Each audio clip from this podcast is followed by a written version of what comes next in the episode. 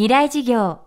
この番組はオーケストレーティング・ア・ブライター・ワールド NEC がお送りします。未来授業火曜日チャプター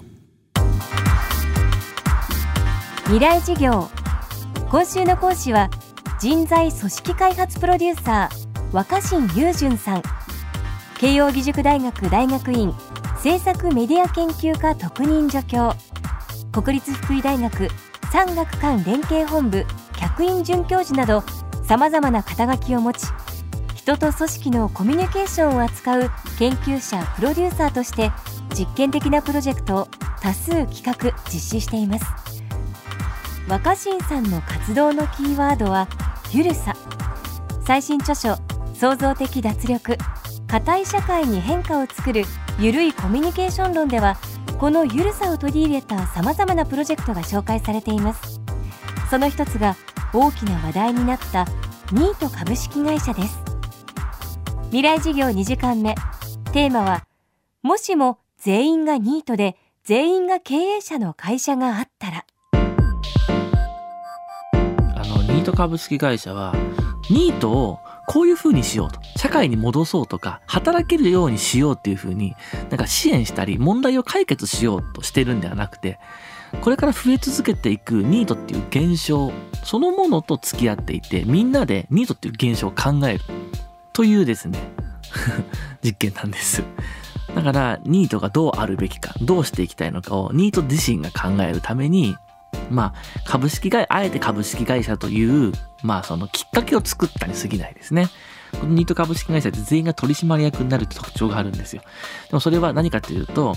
あの、従業員になることで人から給料をもらって働くんではなくて、取締役っては経営者になるってことなので、自分たち自身が何かを作る側に回ってみることで、何を作りたいのか、作ろうとするのか、作れるのか、もしくは作れないのか、ということをみんなで考えるそういうですね実験中の実験です。このニート株式会社登記上の事業目的は一切の業務。発起人がニート100人だったため会社の定款が4.5メートルの巻物のようになり交渉役場の人をドン引きさせるといったこともあったそうです。在籍する全員がニート全員が取締役です。ニートに何ができるかを話し合うニー活や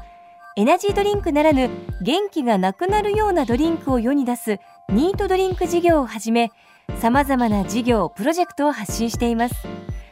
そんな中で特に活発なものがレンタルニートです。僕が一番好きなケースはメンバーの一人が考え出したレンタルニートっていうサービスがあってまあ1時間1000円で一緒に遊ぶっていうサービスなんですけどこのサービスが面白いところはその考えたメンバーができるだけお客さんの期待を裏切らないように低いクオリティのサービスにしようっていう風に 努めてるんですよ。低いクオリティってどういうことかっていうと問い合わせが来てもすごくいい加減なメールを返すらしいんです。あえて。時間の約束も何時ぐらいに行けるようにしたいと思いますみたいな。普通に考えたらサービス業でありえないことじゃないですか。でも彼らはそこで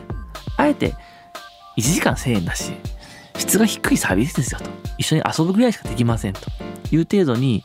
事前に伝えておくと、お客さんが、いや、案外思ったより良かったと。で、ちゃんと時間通りに来るんだみたいな。メール適当だったからいい加減かと思ったらいい人だったみたいに、期待を上回るらしいんですね。彼らはそうやって期待値をあえてこう、無理に上げないことで、案外お金を払ってくるお客さんは気持ちよく、そして楽しんでくれたりすると。で、ここに僕らの居場所というか、えー、家から出出て誰かに会おうとする、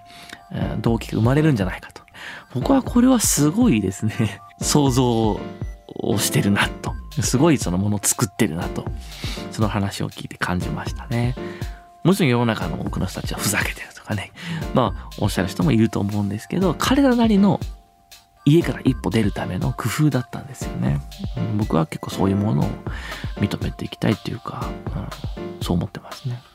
レンタルニートその後やりたいというメンバーも増えて、でもその条件とかないわけですね。だってニートでいいわけですし、ニートを貸し出すわけですから。でもこれはかっこよく言えばまさにその無条件の存在価値っていうのをここに作り出そうとしてるんですねで無条件の価値って今すごく注目されていて僕らは常に条件付きで学校でも評価されたり仕事でも評価されてきたんですね。点数が何点だから順位が何番だからどれだけの成果を出したかって条件付きで評価されてきたんですけどでも何でもかんでも条件付きで評価されてるとえーと、僕らはですねその条件を失った時に自分の存在価値がなくなるんじゃないかと言ってすごく恐怖を覚えてしまうらしくて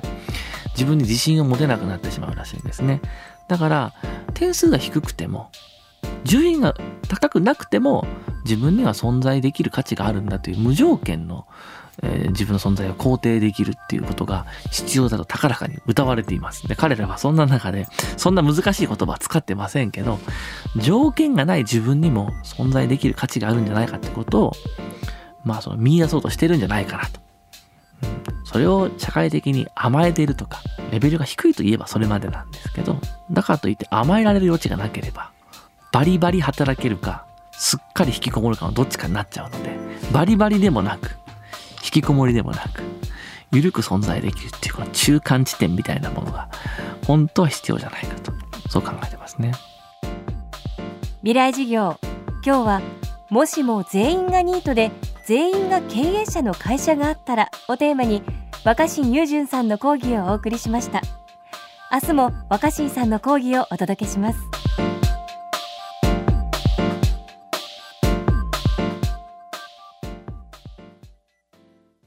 未来事業。この番組は、オーケストレーティング・ア・ブライター・ワールド NEC がお送りしました。